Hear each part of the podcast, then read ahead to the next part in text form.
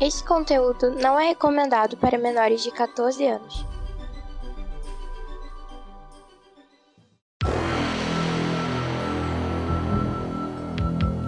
Extraordinariamente, nem tanto assim, ômega extra.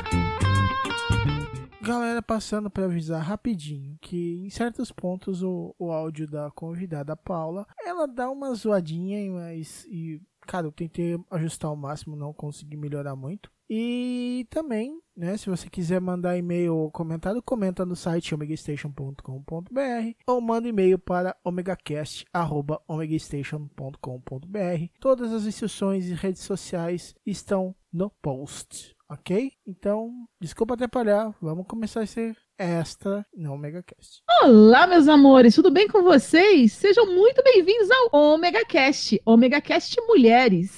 Sim, porque esse este programa, nós chutamos os rapazes, os cuecas desse lugar e estamos só com as meninas. Esse aqui é um movimento do podcast é dela. Sejam muito bem-vindos. E hoje, do meu lado direito, está aqui a minha companheira de banhancada, Dona Livique. Oi, pessoal. Hoje a gente pôs o, o Cláudio para rolar para lá, pôs o Maverick para rolar pro outro lado e só tem menina aqui. Tchau, cueca. E a nossa convidada de hoje, a doutora Paula Tatiana Pérez. Tudo bem? Tudo bem. Um abraço para vocês muito bom estar aqui. Melhor ainda que não tem nenhum cueca para atrapalhar a gente hoje.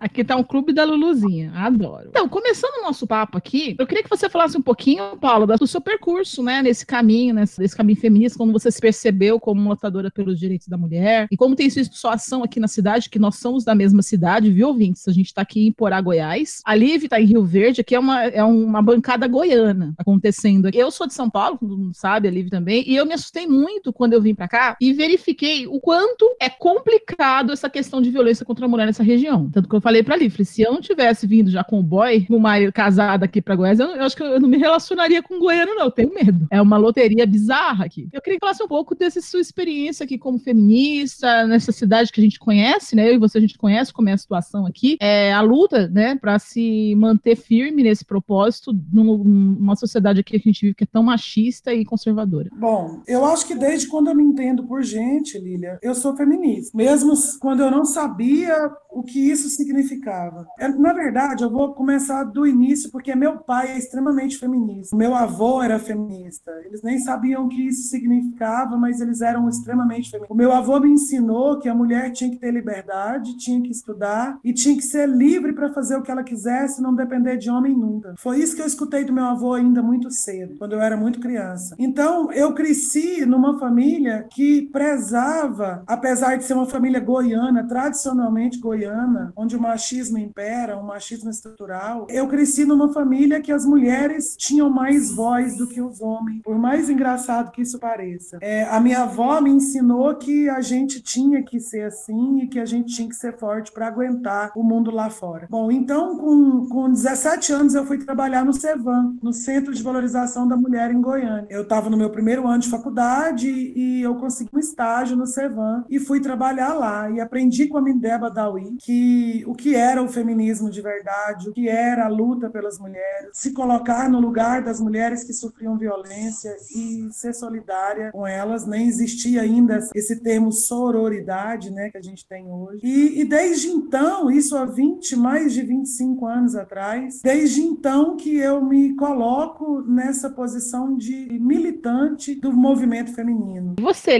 Como foi sua experiência de chegar aqui em Goiás e tomar esse choque de realidade? Então, eu já venho de uma cidade de interior e minha experiência com o feminismo, digamos que começa em casa mesmo. Mas não que eu fui ensinada a ser feminista. Pela, pelas atitudes da minha mãe, por eu ver é, a forma dela de trabalhar, de conduzir a casa, o relacionamento dela com meu pai. Então, eu sempre tive um grande apreço, um grande amor e uma grande vontade de ser uma pessoa igual a minha mãe. E aí, quando a gente cresce, a gente percebe que, como mulher, a gente tem menos voz e a gente já percebe isso na escola. Você entra na primeira série, você já começa a perceber isso. Quantos meninos eles são opressores em, em relação às meninas, né? Quando eu comecei a perceber essas diferenças, eu comecei a tentar pensar e agir mais parecido possível com a minha mãe. E isso me ajudava a lidar com os meninos, né? Eu sei que são crianças, gente, mas homens são homens. É, é uma coisa estranha às vezes de pensar, mas é, mesmo crianças, elas conseguem oprimir a gente. Um, um homem criança ainda assim consegue oprimir uma menina criança, né? Uma mulher criança. É, a minha experiência com feminismos foi basicamente isso. É tipo assim, levando na cara, sabe? Você vendo que existe uma diferença e tentando lutar com essa diferença o máximo que você pode e tentando se espelhar em outras mulheres, por exemplo, a minha mãe, né, que conseguiam viver nesse mundo, dando resposta na lata, correndo atrás de queria, não deixando baixar a cabeça. E por ser de uma cidade de interior, esse tipo de assunto como feminismo, fala homossexualidade, tudo isso, ele chega um pouco mais tarde no interior, né? Agora não tanto por conta da internet. Digamos assim que de 2000 para cá, a internet ela meio que unificou o país.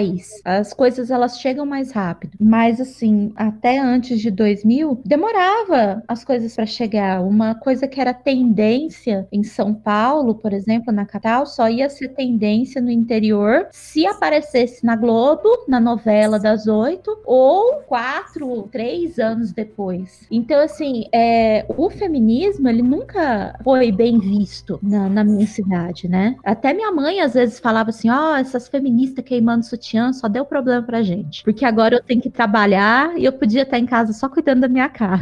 Então, você uhum. vê, assim, são uns tipos de pensamento, assim, que eram e ainda são muito difundidos. As pessoas, algumas vezes, as pessoas entendem a luta feminista, mas não entendem a fundo, né? Entendem o porquê algumas coisas foram importantes, mas não entendem todo o, o quanto isso transformou a vida de muitas mulheres, né? E quando eu cheguei aqui em Goiás, eu percebi que as mulheres elas tinham uma personalidade diferente em, relações, em relação aos homens. Elas eram um pouco mais dependentes, mas assim, nunca fica muito explícito a mulher que tá sofrendo violência. A, pelo que eu percebi, a maioria delas escondem isso. Às vezes um parente sabe, outro sabe, mas você não tem nunca uma pessoa que aconselha elas a abandonarem o parceiro que tá sendo abusivo. Você nunca tem um alguém para amparar essa mulher, para falar assim, olha, sai e vem para cá, que eu vou te ajudar. É muito difícil isso acontecer. Às vezes ela tem uma amiga, mas tem tantas outras coisas envolvidas, por exemplo, filho, a questão de muitas vezes não ter um serviço ou de não ter ninguém. Eu conheço algumas mulheres que sofrem violência da parte do marido e elas estão completamente sozinhas porque elas já vêm de lares disfuncionais e estão sozinhas na cidade. E aí, se elas saírem do lado do companheiro, é, não tem nenhum amigo que pode receber elas em casa. É complicado. Inclusive, uma das coisas que, um dos trabalhos que a, a nossa convidada a Paula faz, né, Paula, é dar esse, ajudar nesse suporte. E isso tem sido muito inspirador, inclusive para mim, que fico às vezes muito perdida, né, às vezes ainda tentando me situar nesse caminho. Paula, como você uhum. vê essa questão, por exemplo, do acolhimento, né? Porque a gente tem, a, como é que tá a situação do, do coletivo? Foi fundado aqui, ele tá continu, ele continua? Nós estamos trabalhando, apesar de que agora na pandemia, mesmo com o aumento do número de casos de violência doméstica, por exemplo, o trabalho diminuiu, até pelo fato do isolamento, né, da gente ter medo de estar tá saindo. Mas nós, agora em janeiro, nós, nós fizemos o atendimento de 14 mulheres no mês de janeiro. Fevereiro foram oito. E Meu Deus.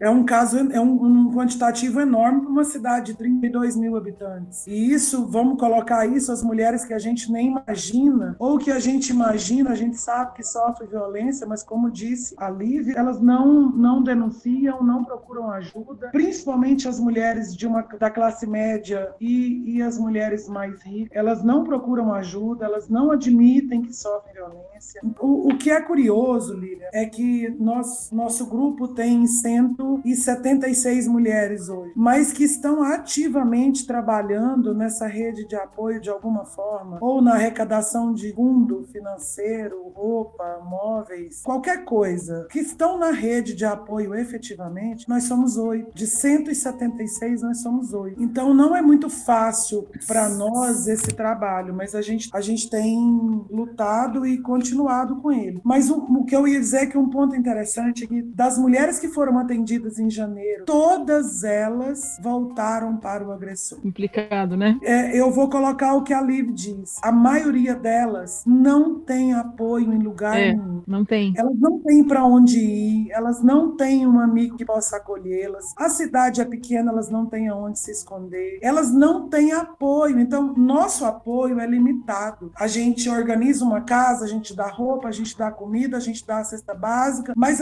a, a gente não tem, por exemplo, o apoio de segurança, porque infelizmente a polícia não dá essa segurança para essas mulheres. E papel não para bala, né? Não para bala, papel não para bala. Eu queria que você explicasse pra gente um pouco o que é o coletivo Liberdade Feminina. Bom, o coletivo ele surgiu há mais de cinco anos, quando a gente, na verdade, ele surgiu, mas ele ficou meio restrito a um número pequeno de mulheres. Nós começamos um trabalho em Iporá a partir do assassinato de uma menina na época Iporá que todo mundo ficou muito revoltado, todas as mulheres da cidade ficaram revoltadas porque o assassino ele teve a pena atenuada porque ele com as mensagens de celular dela, ele comprovou que ela tinha uma conduta que não era aceitável para uma mulher casada. E aí o juiz diminuiu a pena dele em cima da má conduta dela. Ou seja, ele matou ela para lavar a honra, né? Não tem no, no Código Penal, mas ainda fazem isso. E nós ficamos muito revoltadas com isso e a gente já trabalhava com mulheres vítimas de violência e nós criamos o grupo Liberdade Feminina. Mas somente agora, ano passado, no mês de março, que esse grupo se tornou realmente popular. Com a pandemia, surgiram muitos e muitos pedidos de ajuda no Instagram do Grupo Liberdade. E a gente, eu e a Nilva, que é uma mulher aqui de Corá, que a gente fazia um trabalho juntas, a gente decidiu criar um grupo de WhatsApp, inicialmente no intuito somente de montar uma rede de apoio para que a gente pudesse conseguir para ajudar essas mulheres vítimas de violência, para que pudessem ter apoio financeiro, jurídico, enfim. Então, de março do ano passado para cá, que a gente tem feito um trabalho maior, que atinge mais pessoas, e não só o trabalho é, efetivamente com mulheres vítimas de violência, mas também um trabalho de conscientização da sociedade, levar a sociedade a entender essa luta não é só minha, não é só da mulher que sofre violência, não é só do grupo, é uma luta da sociedade, uma mudança na sociedade, visando uma mudança realmente estrutural na cabeça da pessoa. Para que de 20 anos, as suas filhas, as nossas netas, os nossos filhos, os nossos netos, não precisem dessa luta de ver envolvido em tamanha violência. Porque Iporá, hoje, é, é o, o 89 município mais violento do país. O 89 mais violento do país, uma mulher morar. Então, isso é muito sério. Foi nesse intuito que nós montamos o, o coletivo. A partir disso, né, surgiram as situações em que existe a necessidade de acolhimento. Em relação aos homens, né, que, em que as mulheres solicitam essa intervenção, vocês têm algum contato com eles? Eles dão alguma justificativa? Ou simplesmente eles não aparecem e segue o barco? Depende muito, sabe, Lília? Nós enfrentamos já situações, inclusive meu marido sempre vai comigo nas chamadas, porque a gente chama o 190, raramente eles vão. Nós enfrentamos dois tipos de, de agressores aqui em Porá. Nós enfrentamos o agressor violento com quem tenta ajudar, que ele eu bato mesmo, é minha mulher, eu sou o dono e aqui em casa quem manda sou eu. E nós enfrentamos o cara que diz: "Não, eu não fiz isso. Eu não fiz. Não foi eu, ela tá mentindo". Entendeu? Então, a gente tem esses dois tipos de agressores em Porá, o cínico, o dissimulado, que não assume que fez, que diz que a mulher tá mentindo, e aquele extremamente agressivo que parte para cima da gente quando a gente vai ajudar. Mudar. Tem mais ou menos uns 15 dias, nós estivemos na casa de uma mulher em Porá. A vizinha ligou que ela estava sendo espancada e que estava escutando as pancadas da casa dela. Os filhos estavam no meio da rua e eu e o meu marido saímos de casa e uma amiga e fomos lá fazer a ocorrência. Chegamos na casa, ele, enquanto ele não tinha visto o meu marido, ele, ele veio para cima para me agredir também. Quando meu marido desceu do carro, que ele viu meu marido, ele virou um cordeirinho, pediu até perdão pelo que tinha feito, sabe? Então, assim, são homens extremamente covardes, que acham que bater é direito deles. Nós vivemos numa sociedade aqui em Porá que o machismo aqui é tão, é tão estrutural, ele é tão enraizado, ele é tão, é tão forte, que os homens e as mulheres são criados desde pequenos para essa logística social, onde o homem manda e a mulher obedece. A mulher aprende a obedecer o pai, o tio, o irmão mais velho, o primo, o namorado e o marido e o filho. É complicado. As mulheres, é, as mulheres aqui, elas obedecem os filhos quando ficam homens. Se elas ficam viúvas, elas não se casam porque os filhos não deixam. Realmente a maioria das mulheres que eu vi aqui, que são viúvas e voltaram a se casar, só tiveram filhas meninas. As que tiveram filhos homens, dificilmente você encontra uma que retornou, que voltou a ter um parceiro, sabe? A maioria delas não se casam e eu acredito que realmente seja por conta dos filhos. Isso. Não, eu acho complicado. Você tocou nesse assunto, aí eu penso, você falou que foi com seu esposo, né? Por isso que eu prefiro não me meter nessas ocorrências, porque se eu for, vou ter que levar o meu marido, o Rodrigo, né? E ele não tem essa paciência, esse sangue frio de não, quebra, não arrastar a cara do outro no asfalto. Então, para evitar que ele sofra um processo para agressão, é melhor a gente não ir. Se ele vê uma pessoa, um cara batendo uma mulher, acho que ele, ele, ele fica, sabe o, o boi quando vê o negócio vermelho? Sei. Você não consegue tirar o target do, da cara do cara, entendeu? Isso é um problema. O Daniel, no início, eu tive problemas, assim. Chegou a momentos que eu não tinha como levar, porque ele ficava extremamente agressivo com os caras. Eu fui conversando com ele e ele foi percebendo que a gente precisava ser uma rede de apoio, que a gente não podia criar uma situação ainda pior. É. E ele se segura, mas ele fica tão nervoso que quando acaba tudo, a gente passa num lugar, ele compra uma cerveja, ele toma e fala: Meu Deus, vou tomar essa cerveja, para ver se eu consigo dormir, porque diante do que eu vi, eu não consigo dormir. Eu crio meu filho para não ser um macho escroto. E eu sempre eu tenho algumas ideias, assim. Por exemplo, eu acho que brinquedo. Não existe brinquedo de menino e de menina. Existe brinquedo de criança e brinquedo de adulto. Se o brinquedo da criança não pode brincar, então não pode estar na perna da criança, né? Me entenderam. Então, existem brinquedos que não são para criança. Mas se são para criança, brinca-se do que quer e a gente respeita. O... Nunca falei pro Davi: você não pode pintar unha, você não pode vestir essa cor, você não pode brincar de boneca. Um... foi um processo muito único dele. Ele não quis, né? Em algum momento ele, ele não quis brincar mais de boneca, foi crescendo e foi mudando os brinquedos dele. Mas nunca foi uma coisa que, que eu forcei, que eu nunca tive. Tanto que ele teve boneca, ele teve casinha, teve tudo que ele queria ter, ele tinha. É, em um certo momento ele não foi querendo mais, ele foi direcionando mais e agora se tornou um videogame, um gamerzinho, né? Meio que por influência da, dos pais, que somos também gay. Mas assim, ele tem uma. É, é, ele foi moldando sozinho, mas assim, não tem esse negócio de cor de roupa, ou menina não pode fazer isso, menino não pode fazer aquilo. Mas quando o Davi começou a ir pra escola aqui, desde muito cedo, porque trabalhamos, né? Todos nós estamos sozinhos aqui, que a gente não tem, não tem ninguém aqui. Quando a gente veio, eu, Rodrigo, Davi, somos só nós três aqui. Eu comecei a ver um, algumas falas reverberando em casa, por exemplo, mãe, você não pode jogar bola porque você é coisa de menino. Mãe, é... você não pode sentar de perna aberta, isso é coisa de menino. E eu comecei a perceber, eu botei o vestido azul, mãe, azul não é cor de menina, é cor de menino. Então eu tive que fazer todo um processo para desconstruir uma fala que vinha da própria escola. Eu achei até que em algum momento era uma questão que vinha das crianças também, mas eu percebi que em algumas situações vinha dos próprios professores. Mas isso é real. Aqui em Porá existe o que menino pode e o que menina pode. Eu que sou educadora e trabalhei como coordenadora escola durante muitos anos, que você mais ouve é a seguinte frase: você já é mocinha, você não pode fazer isso. É muito feio mocinha fazer isso, entendeu? Então joga um comportamento que poderia ter,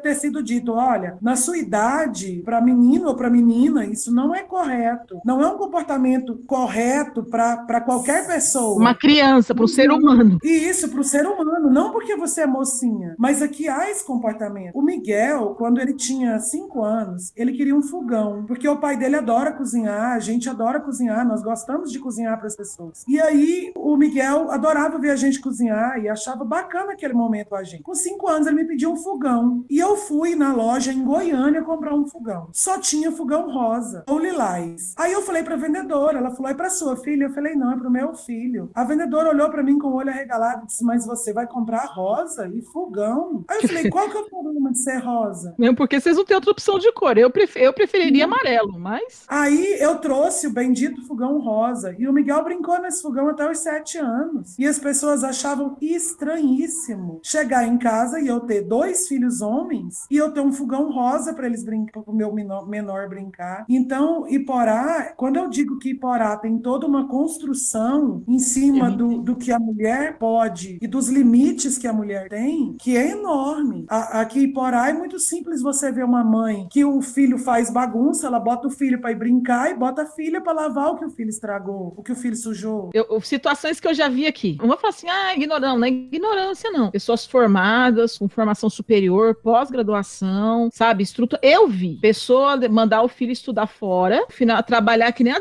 desgraçada a semana inteira para poder bancar o filho lá. O que eu faria também, tá? Desculpa, sendo menino, menina, não importa. Um orgulho meu seria esse. Meu filho querer estudar. Vamos começar por aí, né, Paulo? Você me entende minhas dores. Meu filho querer estudar já seria uma luz, já seria uma glória. Aí ele me falar que quer estudar fora, aí eu falei, cara, eu vou dar um jeito de pagar essa faculdade desse menino. Eu paguei a minha faculdade, mas eu tive apoio da minha mãe. Eu tive apoio como? Eu tive apoio de fazer uma comida, de, sabe, de levar, buscar quando precisava. Então, assim, eu não tive o dinheiro, mas eu tive o apoio psicológico, o apoio familiar. Agora, eu posso dar esse apoio financeiro também, então darei. Mas, assim, a pessoa se mata para trabalhar, arruma um apartamento pra pessoa morar lá, arruma as coisas tudo, e depois de trabalhar aqui a semana inteira em três empregos, já tô, já tô, já, já tô entregando que é professora, né? Já tá trabalhando em três lugares diferentes. A pessoa pega o carro e vai até Goiânia para cozinhar pro menino a semana inteira, para deixar a comida dele, para lavar e passar a roupa e fazer faxina na casa do filho. Eu fico assim, o quê?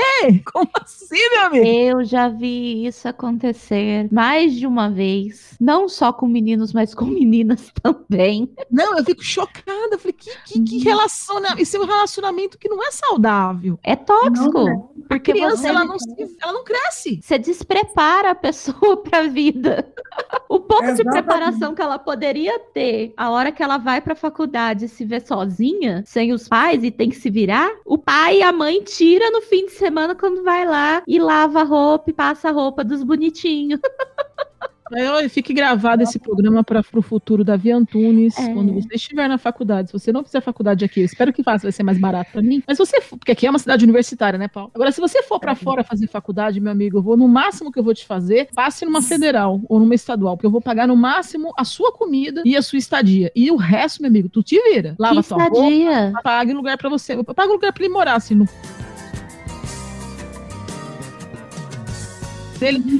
O mais velho está com 23 anos. Ele ah. saiu para fazer faculdade fora, medicina, mas nós não conseguimos custear, não conseguimos nenhum tipo de financiamento público uhum. e ele acabou deixando a faculdade de medicina. Porque ele trabalhava, estudava, lutava tal e veio embora. Veio para Iporá, chegou aqui, ele não, né, não tinha como fazer medicina, tudo, e ele resolveu fazer o curso de direito para não ficar parado. Uhum. E aí foi fazer o curso de direito na FAI. E eu disse para ele, meu filho, eu não vou pagar. Eu acho que morando aqui, você já mora na minha casa, você come na minha casa, então você vai trabalhar. E aí botei ele para fazer um estágio ganhando 400 reais. E consegui uma bolsa para ele, meia bolsa na faculdade. Bom aluno tal. E aí o, o bichinho tão bruto com isso que com um ano ele estava pagando todas as contas dele, já tinha crescido no trabalho dele, já não era mais estagiário. Ai, que legal. E hoje ele toma conta conta da vida dele, porque. E minha mãe ficava assim: não, você não pode fazer isso, porque o Pedro, tadinho do Pedro, não pode fazer isso, você tem que cuidar do Pedro, você tem que fazer isso, você tem que fazer aquilo. Mãe, eu, eu criei filho para crescer. Se eu fizer tudo para ele, ele não vai desenvolver, ele não vai crescer, ele não vai se tornar independente nunca. Vai ser aqueles caras que toda vida vem para barra da saia da mãe toda vez que acontece alguma coisa. Hoje o Pedro tá, graças a Deus, já não precisa de mim para nada. Só quando precisa de um conselho,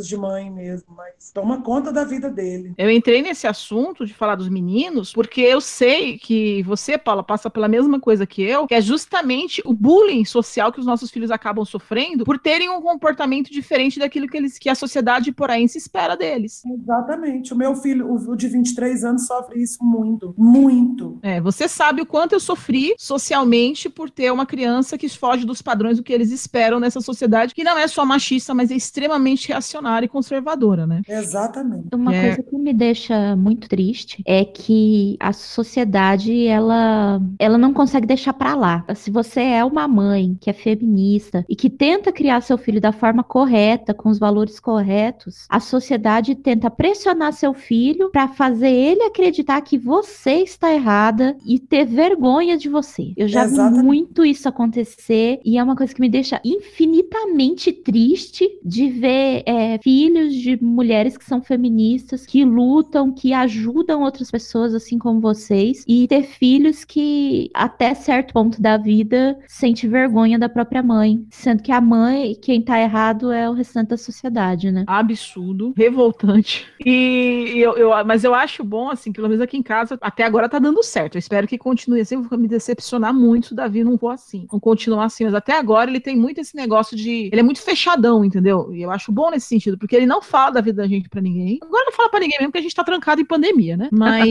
mas não fala da nossa vida pra ninguém e também não, não abre é, esse jogo. E quando alguém fala alguma coisa, ele fala assim: tá, mas alguém fala alguma coisa pra ele, ele falou assim: tá, mas qual o problema? Ele odeia sempre a pessoa. A pessoa pode ser adulto, pode ser criança, a pessoa fica com uma cara assim: ah, você não pode fazer isso. Tá, mas eu decidi fazer, qual o problema? Se minha mãe deixou, meu pai deixou, eu não tenho nada com isso. Eu, acho, eu fico tão orgulhosa. Mas nós demos essa, essa autonomia para que eles façam isso. É, a autonomia que nós temos para nós, eu acho que isso é importante. Quando a mãe, a mulher mãe, ela tem autonomia de pensamento, autonomia de ação, autonomia para tudo na vida dela, ela é dona de si, ela consegue passar esse tipo de autonomia para o filho. Quando a Liv disse que ela queria ser como a mãe, que ela via a mãe ser forte e, e, e agir de maneira forte na sociedade, e ela se espelhou na mãe para agir assim também e lutar pelos ideais dela e de outras mulheres, é a mesma coisa com os nossos filhos homens. É, é, não tem diferença.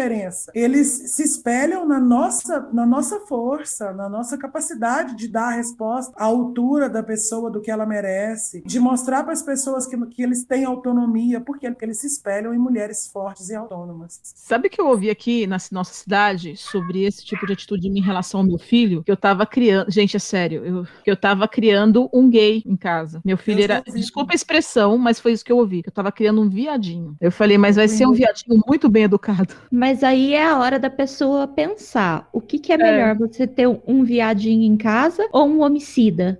Um agressor. Eu falei, gente, primeiro, não, eu, eu sabe que você, você respira, aquele momento você respira fundo três vezes e fala, ok, eu posso dar uma patada, eu posso tentar ensinar. A pessoa vai entender? Não vai, mas espero que a sementinha fique ali. Primeiro, ninguém decide virar gay, tá? A pessoa nasce assim. Ninguém decide, né, chupar um pau às três horas da tarde num dia chuvoso. Não tem nada pra fazer pra chupar um pau. Não, não é assim que funciona. A pessoa cresce assim, né? Ela tem essa, es- essa preferência desde pequeno. E se você é uma pessoa que pode essa pessoa, essa pessoa vai sofrer um processo muito violento de autoaceitação para que ele entenda, no caso menino, mas podia ser uma menina, né? Que eu tô falando do meu filho, para que ele entenda que isso não é errado, né? E que ele, que ele vai ter acolhimento dentro da casa dele. Então, isso aqui ele tem, o Davi sabe disso. Outra coisa, não é eu ensinar meu filho que ele tem que lavar, passar, cozinhar e, e- e se virar sozinho porque ele é um ser humano e vai ter que sair pra vida, porque eu não tô criando meu filho para casar, eu tô criando meu filho para viver. E se ele casar, ele vai ter que saber fazer. E se ele sair, se ele morar sozinho, ele tem que saber viver. E se ele for pai, eu quero muito meu filho seja um pai presente, independente de estar casado ou não com a mãe do filho dele. Eu quero, inclusive, se ele quiser ficar com o filho, eu vou dar super apoio para ele. Que aliás é uma coisa, Paula e Nive, que eu tenho na minha cidade, na minha família, que eu tenho muito orgulho, que os homens da minha família ficam com os filhos quando se separam. Nem que seja guarda compartilhada, mas geralmente eles ficam com a guarda 100%. Eles não deixam os filhos para lá. Isso é uma coisa da minha família. Você falou da sua criação, Liv, você falou da sua, Paula. E eu tenho também essa criação dentro de casa. A minha mãe é feminista e eu tenho uma criação que eu observo na minha família. Os meus, meus primos, todos os que se separaram, os tios, eles não deixam os filhos para trás. Coisa que não aconteceu é com meu pai, né? Mas Isso é um detalhe. Mas assim, eu me espelho muito na minha mãe como essa figura. E, me, e quero sim que o meu filho seja um ser humano responsável, seja um ser humano independente e saiba, né? A única coisa que eu ensinei o Davi a fazer foi passar roupa, porque eu acho que a sociedade já evoluiu, né? A ponto de entender que as roupas não precisam ser passadas temporadas.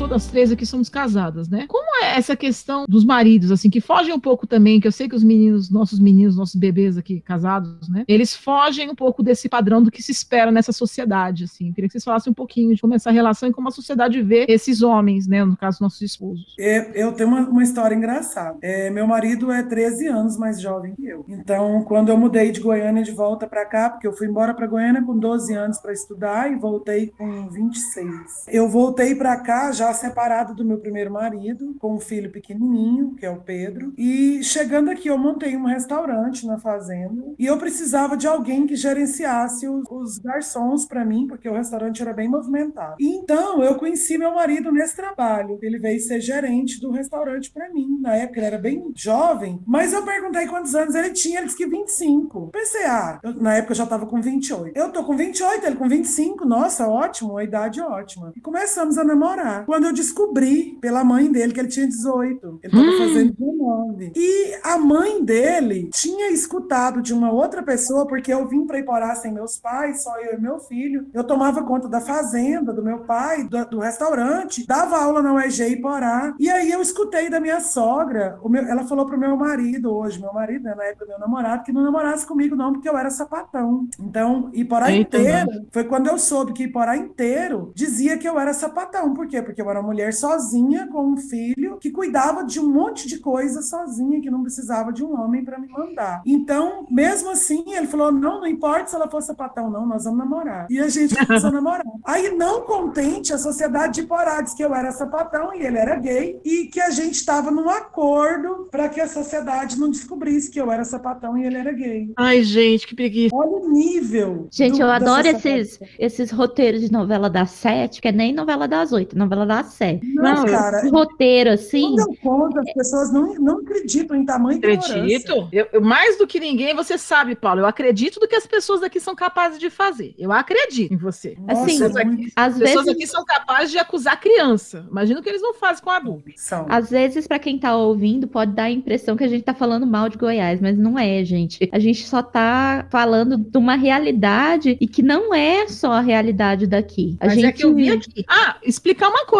Quando eu era adolescente lá em São Paulo, da igreja, eu não sou cristã, vocês sabem disso. Não, não, não muda minha fé, enfim. Eu não mexo minha fé com a minha vida pessoal. São coisas diferentes, profissional. São coisas totalmente diferentes para mim, bem tranquilo. A minha cabeça tá bem tranquila. A questão é que eu cresci na igreja batista lá em São Paulo, em Boa, justamente por ter uma mãe feminista e ter atitudes que eles não consideravam adequadas, principalmente num espaço conservador como é o ambiente cristão, eu fui, eu fiquei grávida várias vezes. E eu era virgem. E as pessoas falavam que eu ficava grávida. Eu tava engordando, eles falavam que era grávida. Aí eu fazia dieta que eu tava engordando, falava que eu tinha perdido o bebê, entendeu? Desse... É ridículo. Eu engravidei várias vezes de amiga minha vir me segurar na mão, passar a mão na minha cara chorando, falando, pode falar pra mim. Eu falava, o quê? Ela falou, não, você tá grávida. Eu falei, como? E sabe? e, e, tem meninos que eu cheguei a ficar, ou na, tem um rápido namoro, coisa bobinha assim, e eles aproveitavam para inventar coisas ao meu respeito, porque eu já tinha uma fama que eu não sabia que tinha. Então eles falavam, ah, fiz tudo, sabe? Transei. E se tivesse transado, foda-se. Mas falava essas coisas e não era verdade. É ridículo. As pessoas querem acreditar no pior dos outros porque é uma forma deles espelharem a própria, a própria podridão. Isso. Imagina, gente, você quiser esse sapatão, então vocês foram a cura gay, pronto. vocês foram a cura gay.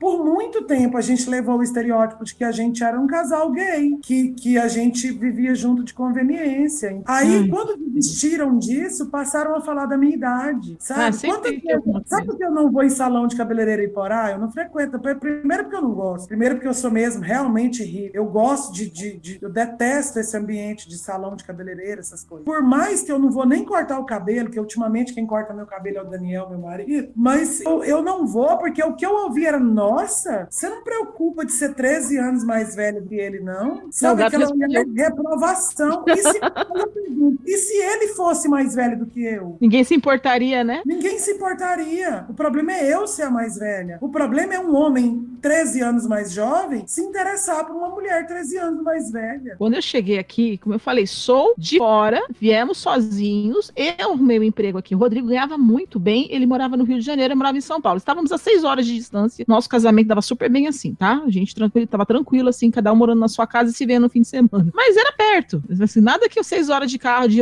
de ônibus, uma hora, é 40 minutos de avião, super rápido. A gente tava separado. O Rodrigo largou tudo para vir para cá com a gente, para não ficar longe da família dele. Então eu sei o quanto ele abdicou para estar aqui conosco, né? Ele largou um emprego, ele, ele era ele era gerente de um laboratório de prótese dental, ele é protético, aqui ele nunca conseguiu exercer a profissão dele. As pessoas não dão abertura aqui na cidade, eles são extremamente é, preconceituosos com pessoas que são de fora. E quando a gente chegou aqui, ele foi procurar emprego, porque eu vim porque passei no concurso da universidade. Quando ele foi procurar emprego, os empregos que ofereciam para ele eram pagavam tão mal e a gente ia ter que pagar uma pessoa para olhar o Davi, que na época tinha três aninhos, e a gente chegou à conclusão que era melhor ele ficar em casa cuidando do nosso filho. Porque quem melhor para cuidar do filho do que o próprio pai? Exato. E a gente sofreu muito socialmente aqui por causa disso. O Rodrigo ouviu muita coisa, eu ouvi muita coisa, principalmente porque ele não dirige, quem dirige sou eu. E eles não conseguem entender essa situação, essa relação familiar que a gente tem, né? Como se o homem fosse obrigado a dirigir e a mulher não precisa. Se ele fosse o efetivo na universidade, eu fosse a mulher a esposa dele, ninguém falaria nada. Não.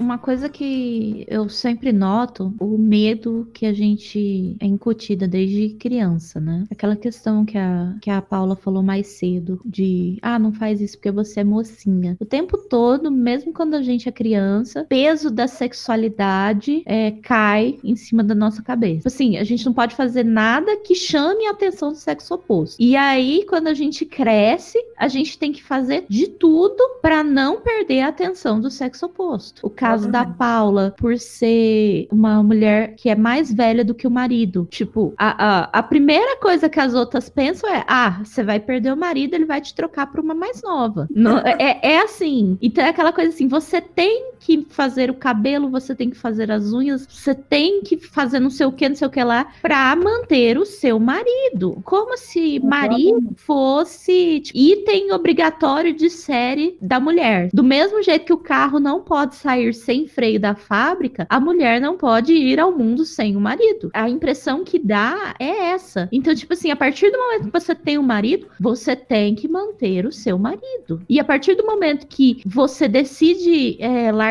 dele ou ele decide largar de você, você tem que arranjar outro. Ah, mas você vai ficar sozinha? Ai, mas como pode? O, e o marido que ele fica em casa para cuidar dos filhos, como o seu, é, Lilia, é sempre visto como ou o folgado ou aproveitador. o cara ou aproveitador, o cara que está explorando a esposa. É. Ninguém para para pensar que ele é, por exemplo, o homem, na verdade, ele é o pai. Ele tá sendo a função de pai. Não. Que alguém tem que estar tá do lado dessa criança, entendeu? Porque a mulher pode, a mulher não pode ter carreira, não pode ter família. Ela não, quer dizer, a mulher desse jeito assim, ou você, ou você tem família, ou você tem carreira, ou você tem filho, ou você tem trabalho. Não dá para ter tudo. Ele decidiu parar. Ele voltou a estudar, ele queria fazer faculdade, fez, etc se ralou. Agora o Davi já tá com 12 anos, tá tudo muito mais tranquilo. Só que naquele caminho que a gente decidiu foi melhor pra gente naquele processo. E né, quer saber? Ninguém tinha nada a ver com isso. Eu sei, eu perguntei pra Paula porque eu sei o que ela passou. Eu sei o que eu passei, eu sei o que você passa, Lívia. Assim, é complicado demais. E a gente, e a, e a Lívia tem razão. A gente não tá falando mal de Goiás. A gente tá falando mal de uma sociedade específica que, que habita nesses lugares. Elas não são maioria, tá? Existe em qualquer cidade, todo mundo tá ouvindo sabe disso. Eles não são maioria, mas eles são estridentes e eles se incomodam eles espizinham. Poucos que existem, eles são eles espizinham, eles são chatos, porque a grande maioria não é esses bandos de pau no cu. Desculpa a expressão, mas acho que a única expressão que eu posso explicar nesse momento, esse tipo de gente é um bando de pau no cu. Hipócrita que só, que só esconde a própria mentira. Inclusive, muitos desses homens e dessas mulheres estão naquela, naquela situação de violência, que sofrem não querem falar, ou que é violento ou que sofre violência. Mas não desce do salto, né? Né? Agora eu fico pensando, gente, a gente vive numa sociedade onde a gente simplesmente engorda por ter um trabalho que não exija da gente qualquer tipo de esforço físico. A gente pode ficar em casa trabalhando no computador sem fazer esforço físico nenhum. Agora, como que a gente chega num ponto desse de evolução da mente humana e as pessoas ainda acreditam que o homem tem que ir lá e fazer o trabalho braçal, o homem tem que sair para trabalhar, né? E a mulher tem que ficar em casa, fazer um serviço mais leve, deixar a casa mais agradável para o marido que vai chegar cansado. Gente, marido nenhum precisa pegar o filho menino e ir lá ensinar eles a caçar para alimentar a família, porque a mulher é mais frágil e, e não pode fazer o, o trabalho de caça e o trabalho de lavoura, por exemplo. É incompatível a gente ainda cultivar esses tipos de valores, sendo que a, a nossa sociedade evoluiu tanto. Mas às vezes a gente pensa que nem evoluiu.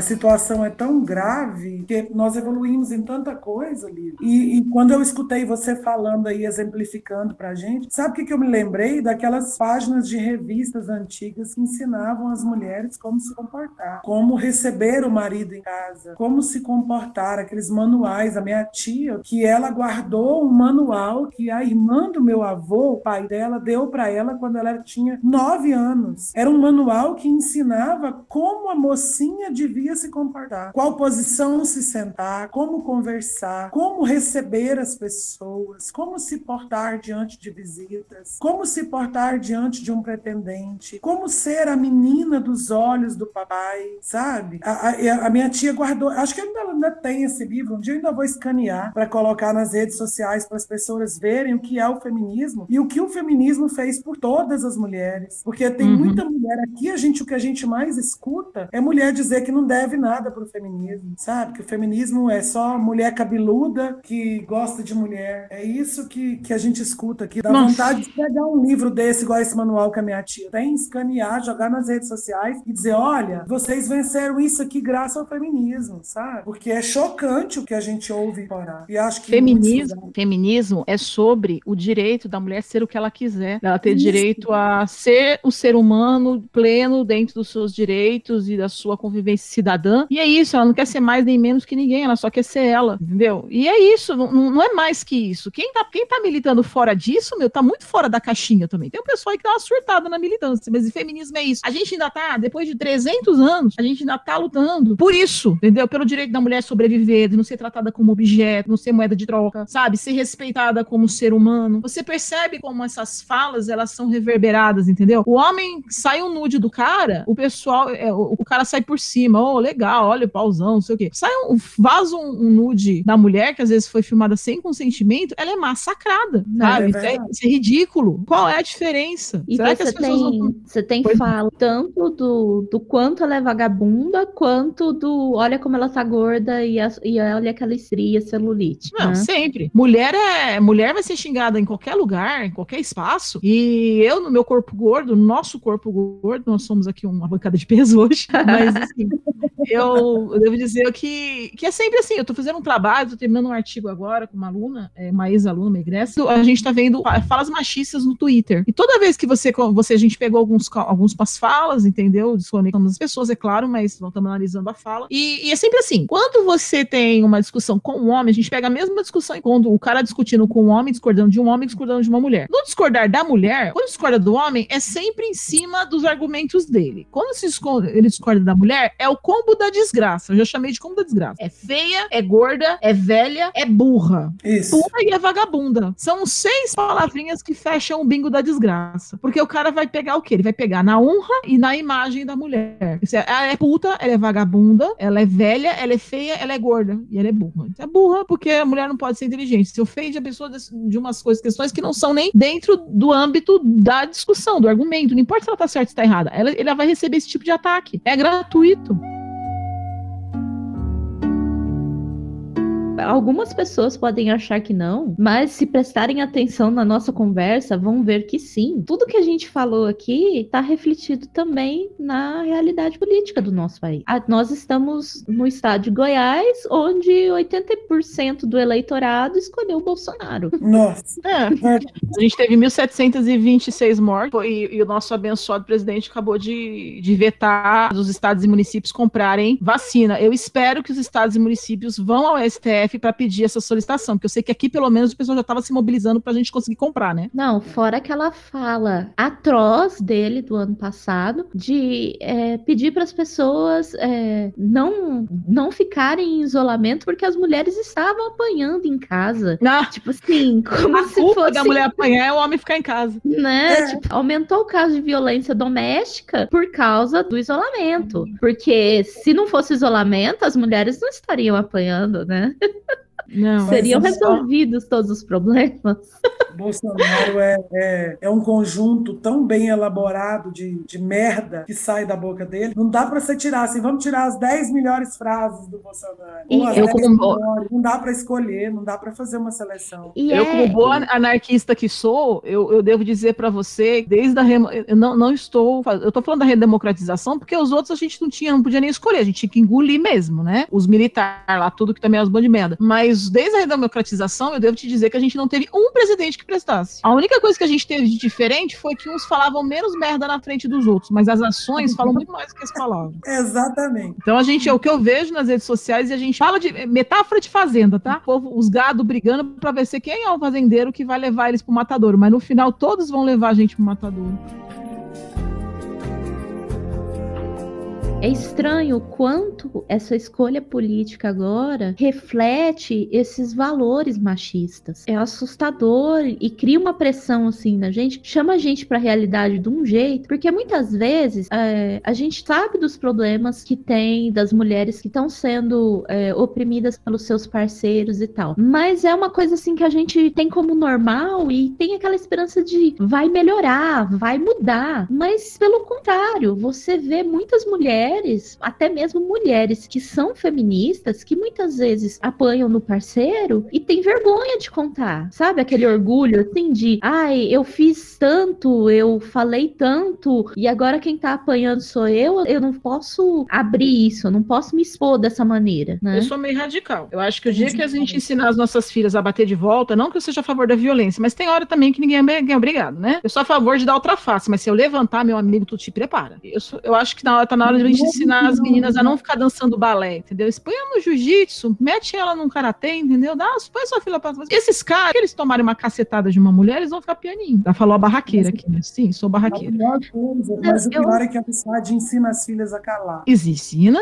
A, a violência, ela ensina a mulher também a esquecer a força que tem. Não tô falando pra ninguém sair batendo em ninguém, não, tá? Eu tô dizendo que se você tiver numa situação dessa, meu filho, pega o que tiver perto de você, pega uma- um ferro, pega uma vassoura, pega qualquer merda e taca na cabeça dele e sai gritando. Sai dali, sai dali, entendeu? Sai de perto. Porque não é possível. Você vê mulheres, às vezes, apanhando de homens que são claramente menores do que elas. E assim, por quê? Como assim? Que força é essa? Ah, sei É. lá, eu fui criada pra não aceitar esse tipo de coisa. Mas É justamente essa força que é o panóptico. Ela, ela é uma força que não, não é a força física, é a força psicológica, é, é, é a estrutural. É isso que a Liv disse agora. É, é, é o poder é, é simbólico que a presença do marido, a presença do companheiro, a figura masculina se Sim. impõe diante do feminino. E isso é, é, é tão sufocante que ela sair, você acabou dizendo assim, ela acaba voltando porque não tem uma pessoa pra estender a mão pra ela, entendeu? Não As tem. pessoas viram as caras. E que eu- Quantas mil vezes nessa trajetória de luta eu ouvi pai dizer pra mim: ela casou porque quis, agora quem manda nela é o marido. Aí depois morre e fala, ai minha filha, coitadinha. Desse jeito. ou vai Bem. fazer vingança com as próprias mãos. O que não isso ajuda em nada. Por Eu falei da também. violência, gente, não é pra sair bater ninguém não, tá? É só assim, se defende e sai, é de perto. É, mas o, o negócio, o que que acontece? A gente é criada para ser a princesa. A princesa, ela é salva pelo príncipe. Então, muitas vezes a mulher é, tá numa situação de violência, ela espera alguém salvar ela, espera alguém tirar ela dali por um passe de mágica. Tá esperando uma fada madrinha. Mas não é assim. Você tem que gritar para alguém te ajudar. E muitas vezes gritar não basta. Você tem que tacar um vaso na cabeça do cara e correr. Você tem que aprender a tomar uma atitude na sua vida. É Mas aí muito difícil mesmo, principalmente para quem não tem um- uma rede de apoio, não tem um apoio fora de casa. Eu vou te Muitas falar por experiência própria uma coisa, desculpa te cortar, mas o problema, Liv, é que muitas vezes vezes, só para lembrar também essa situação, é que a mulher, ela quando chega no momento dela ser agredida fisicamente, ela já tá tão destruída psicologicamente que ela está completamente refém do seu agressor. Ela nem consegue enxergar mais ela, ele como culpado, mas ela como culpada de estar sofrendo aquilo.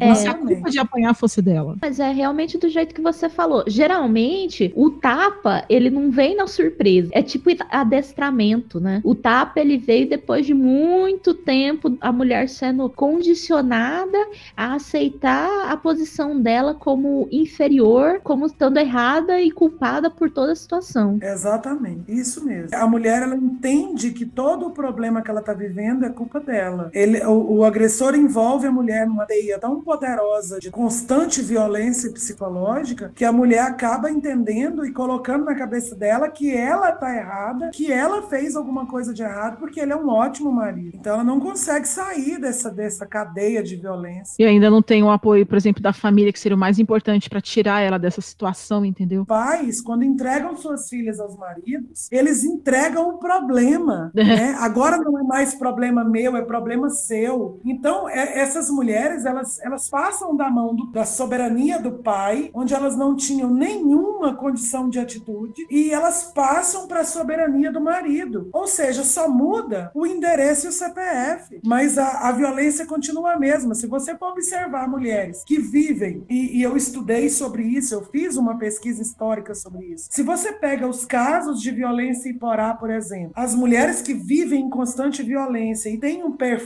de vítima, porque é, é doído a gente dizer isso, mas existem mulheres que têm um perfil de vítima. Qual que é o perfil de vítima? Mulheres filhas de pais extremamente dominadores, machistas, que tratam suas filhas com desdém e de forma humilhante. Então esses pais, eles criam mulheres que são perfis de vítima, porque o cara aproxima, ela já procura no cara que ela vai se relacionar alguém parecido com o pai, né? Isso é freudiano, a gente sabe disso. Ela procura no cara que ela vai se relacionar a figura paterna. Então, aquele cara com quem ela está se relacionando já percebe o perfil que ela tem de obedecer. Então, no namoro, ele já diz: olha, você não vai com essa roupa, ela já troca. Olha, você não vai fazer isso, ela já não faz. Eu não gosto da sua amiga, ela já afasta da amiga. Ele já percebeu que ela é alguém suscetível de violência. Então, perpetua a violência. Essa mulher vai perpetuando e ela vai passar todo esse, esse sentimento que ela tem de inferioridade em relação aos homens para os filhos que ela vai ter. E é muito interessante a gente também puxar isso para violência sexual, né? Muitas hum. vezes, o, pode ser que o pai não tenha sido dominador, mas um episódio de violência sexual que essa menina sofreu durante a infância ou adolescência cria nela uma insegurança que deixa ela extremamente suscetível a Exato. ter um parceiro manipulador. Felizmente, muitas vezes não é só um parceiro, muitas vezes é uma parceira também. A gente sempre fala de homem, mas muitas vezes a violência pode vir da parceira também. E, e as mulheres que elas sofreram violência sexual, elas estão suscetíveis e elas são alvos desse tipo de pessoa. Não se deixem iludir achando que o cara não era assim, ele ficou assim por causa daquela mulher, não sei o quê. Não, esse cara, ele procura mulheres desse tipo, porque ele sabe que com uma mulher que é firme e decidida, ele não consegue exercer a masculinidade dele do jeito que ele quer, masculinidade frágil. Eu entrei para trabalhar aqui no curso de letras e na época o curso de letras era um curso para dote. A mulher entrava no curso, às vezes não era nem para terminar, era só para dizer que estava fazendo faculdade para pegar um marido melhor. E, gente, como assim? Sabe? Não, é, é um curso, não somos profissionais. Assim. Quantas meninas não fizeram esse curso aqui, Paulo? Você sabe disso e não estão com esse diploma enfiado na gaveta? Porque não foi para fazer a faculdade, só para dizer que tem curso superior, para melhorar, melhorar o passe. Falei, não. E quantas vezes já arrumei confusão aqui de falar, de abrir o olho da menina e falar, ah, não faz isso isso. Ah, mas eu falei, você não gosta dele. Você não, você não pode gostar de uma pessoa que, que te põe em condições para ela gostar de você. Isso não é gostar de você, você não gosta de você. Pare com isso. E algumas pessoas às vezes terminam um relacionamento e eu fico com medo de apanhar na rua do ex-namorado, coisa, porque, mano. E você sabe que do jeito que o pessoal é impulsivo, capaz de um vir pra cima mesmo, né? É, vai eu... tomar um cacete de mim, né? Uh. Eu tive uma aluna na faculdade, claro que eu não vou dizer o nome dela, mas ela apanhou do marido várias vezes. Chegava na faculdade toda arrebentada, e numa dessas, ela entrou dentro da sala de aula, era dia de prova, e ele ficou no carro. E ela com a cara toda arrebentada. E eu perdi, eu tava num dia com a, com a avó atrás do topo, e eu, e eu saí da, da sala e fui no carro onde ele tava. E nós dois não, não nos engalfinhamos lá no carro, porque o guarda da faculdade estava lá e entrou no meio, mas nós dois íamos rolar no chão, porque eu fiquei muito puta. Falei, isso não tem cabimento, tem que parar, isso tem que parar. E ela ficou com raiva de mim, nunca mais falou comigo. É, eu acho muito estranho É. quando isso acontece. É, é aquele negócio, mas depois morre a gente fica com dó, né? Com, com- com coisa na cabeça, é melhor não deixar. E tem, tem uma frase que eu li no Instagram esses dias, é em briga de marido e mulher, uma colher pode evitar uma faca. Exatamente. Exatamente. A gente não tá aí- tentando ser enxerida, a gente só não quer que a pessoa entre pra estatística. É, porque depois que entrou pra estatística, meu amigo, como eu falei, não adianta você pegar uma medida de restrição. Gente, medida de restrição não para a bala. E o pior de tudo é que vem a medida restritiva, a polícia sabe que o cara tem medida restritiva, o cara tá na porta da mulher, batendo na porta, esmurrando a porta, a mulher liga no 190 e diz: Olha, eu sou fulana, tem medida restritiva. Sabe o que a polícia fala? Hum. Não, não, resolve aí. Isso que me deixa louca, entendeu? Por isso que eu, eu tendo a acreditar muito na mulher quando eu falo alguma coisa, porque eu sei como é a situação aqui. Infelizmente, eu sei como é a, a situação aqui. Ela Hum. nunca é ouvida, ela é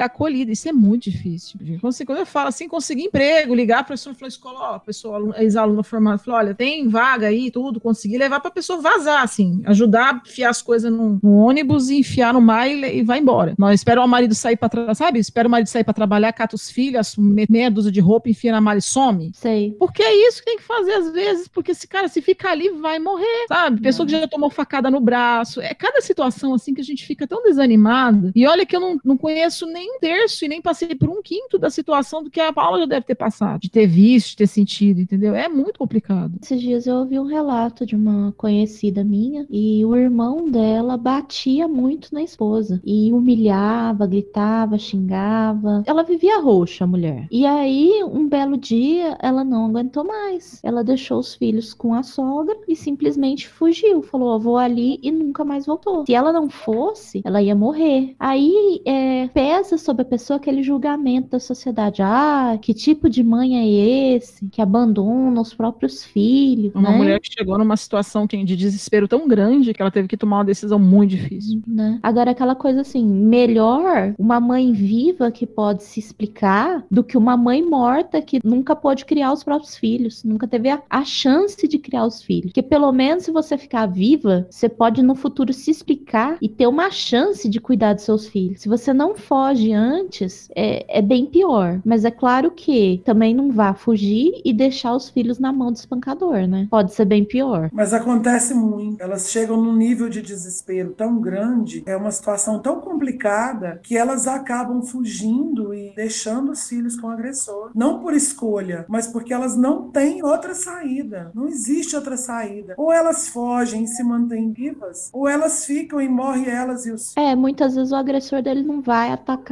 os próprios filhos, não se eles forem meninos, né? É. Dificilmente eles batem nos meninos, mas se for menina, é bem mais perigoso. Não é tão complicado, meu Deus, envolve tanta coisa. A gente vê tanta coisa que choca tanto, é, é muito complicado. Eu sei que o, o, tema hoje foi complicado, foi pesado, mas eu espero que o papo sirva pra gente refletir sobre algumas situações, pra gente perceber, às vezes, no amigo. Mete a colher sim, se você vê sua amiga numa situação de um relacionamento abusivo, coloca o relacionamento que não é saudável, né? Avisa, avisa, explica, mostra. Não, não, se omita, porque você pode, às vezes, ser responsável por algo pior, uma estatística. Às vezes, seu amigo tá entrando numa estatística. Mas, enfim, é, eu queria agradecer a presença da Paula. Paula, muito obrigada, né? Você sempre, muito carinhosamente aceitou o nosso convite. Tenho honra, assim, de chamá-la de amiga. Mas, enfim, eu queria agradecer Mas- a presença de vocês. Pedir, Lívia, que, pra, por favor, você fale suas redes sociais. Então, vocês podem me encontrar no Twitter, arroba underline. Então, venha, converse com a gente, deixe seu comentário, relate a sua experiência. Quem sabe no podcast do ano que vem, a gente não possa relatar experiências tanto positivas quanto as negativas também. As negativas, elas sempre ajudam as pessoas a, a se abrirem e procurarem ajuda. E se você tiver uma experiência positiva, também traga isso pra gente, né? Nós gostamos de ouvir histórias de mulheres que conseguiram vencer é, as dificuldades que o patriarcado foi pra gente. Então, colabore, mande seu comentário, mande seu e-mail, entre no site ou chame a gente no Twitter. Vai ser muito legal a gente esperando vocês. Eu queria agradecer a presença da Paula. Paula, suas considerações finais, o seu, se você quiser deixar alguma rede social, quiser falar para um pouquinho do projeto, do Instagram do projeto. É, eu vou deixar. Eu não sou tão antenada quanto vocês, eu não tenho Twitter, porque eu não sei mexer no Twitter. Eu sou quase uma analfabeta digital, mas eu quero deixar o Instagram do Liberdade Feminina, que é liberdade underline feminina underline porá. É, lá no, no, Instagram a gente recebe denúncias, é, mulheres que querem, que precisam de apoio, mulheres que precisam que a gente, às vezes ela não, não é que ela, a gente não quer obrigar a mulher a denunciar, mas às vezes ela precisa de uma psicóloga, de uma ajuda com ajuda jurídica, uma ajuda financeira. Então a gente, a gente gente recebe esses pedidos pelo Instagram. A gente entra em contato com a pessoa, a gente vê o que, que a pessoa precisa. Eu, eu sempre deixo claro que nós não somos um grupo que quer que a mulher denuncie o marido, o agressor. A gente quer que ela faça aquilo que é melhor para ela. Então a gente tem uma rede que dá o apoio que essa mulher precisa para fazer o que ela quiser. Se ela quiser denunciar, nós temos apoio para isso. Se ela quiser permanecer nesse casamento e tentar, nós estamos lá para isso. Então a gente quer apoiar essa mulher no que ela necessitar. Então, lá no grupo, no Instagram, a gente tem um grupo para isso. É só colocar, chama lá no, no direct do Instagram, a gente comunica com essa pessoa. É tudo muito sigiloso. Nós somos só três pessoas que trabalham com esse Instagram, então não é não é publicado, não é não isso não não vaza para outras pessoas. O meu Instagram é Paula Pérez e, e no meu Instagram também eu recebo, eu converso com as mulheres. Inclusive a gente tem uma listagem de uma fila de espera para atendimento psicossocial. Inclusive, eu faço parte desse atendimento. E lá no meu Instagram também eu recebo os pedidos para esse tipo de atendimento, exclusivo para as mulheres que sofrem violência e sua família, né, os filhos. E eu, eu digo que vamos continuar nessa luta, em busca da mulher poder ter autonomia para ser o É só isso. É tudo muito simples. Autonomia, respeito, força, acima de tudo, o entendimento da sociedade de que nós somos iguais. E como iguais, nós merecemos toda e qualquer consideração de respeito que nós merecemos e nós precisamos. Então, que a gente continue essa luta para que todas tenham esse direito de fazer das suas quiser. Eu agradeço demais a vocês duas a oportunidade de estar aqui falando com vocês. Há tanto tempo que a gente que eu não participava, eu posso dizer conversa porque foi uma conversa muito legal, muito proveitosa e eu acho que vai ajudar muita gente que vai ouvir o que a gente disse disse aqui hoje, o que a gente discutiu aqui hoje. Eu agradeço de coração e espero outras oportunidades. Um abraço para todos vocês, um abraço para as mulheres que estão ouvindo e que os homens que estejam nos ouvindo também possam entender que é nesse caminho de respeito sempre. Eu agradeço, é... eu agradeço muito a presença de vocês, meninas. Eu quero dizer mais uma vez, reforçando que a gente falou aqui de casos que são negativos, né, de situações ruins, mas não quer dizer isso não reflete de maneira alguma a grande maioria das pessoas que moram aqui na nossa cidade, na cidade da Lívia, aqui no estado de Goiás. Quero agradecer muito a presença de vocês, dizer que vocês me encontram lá no Twitter como arroba com K. Esse com K hoje em dia ficou meio difícil, mas é assim mesmo. e lá no Instagram é arroba Lica Moon com C, tá bom? Um beijo para vocês e feliz Dia Internacional das Mulheres, que a gente possa progredir cada ano e cada dia mais. Deixa eu só deixar um recado para uhum. todas as mulheres que estão nos ouvindo e que não são de Goiás e precisem pedir ajuda, o governo né, mantém uma linha de atendimento às mulheres em situação de violência, que é o número 180. Então, por meio desse, por meio desse número 180, né, é, você consegue relatar, denunciar né, um, um, a sua situação de violência e também encontrar redes de apoio no lugar onde você mora, no estado, na cidade onde você mora. Né? Também fica a dica para procurar o site Mapa do Acolhimento. Nesse nesse site você pode encontrar é, acolhimento não só para casos de violência contra a mulher, mas também contra mulheres trans e homens trans também. Então, é, nessa situação de pandemia, aumentou é, muito os casos de violência. Então, se você estiver passando por um problema, ligue para 180, procure ajuda. E se você estiver correndo risco de vida imediato, se intimide, ligue para a polícia 190 mesmo. E eles são obrigados a te ajudar. Obrigada, Liv, por dar essa lembrança. A gente agradece imensamente a vocês que ficaram com a gente até aqui o final. E a gente se encontra em, no próximo Omega Cast. Um beijo, gente. Beijo, feliz Dia da Mulher! Uhul, somos nós.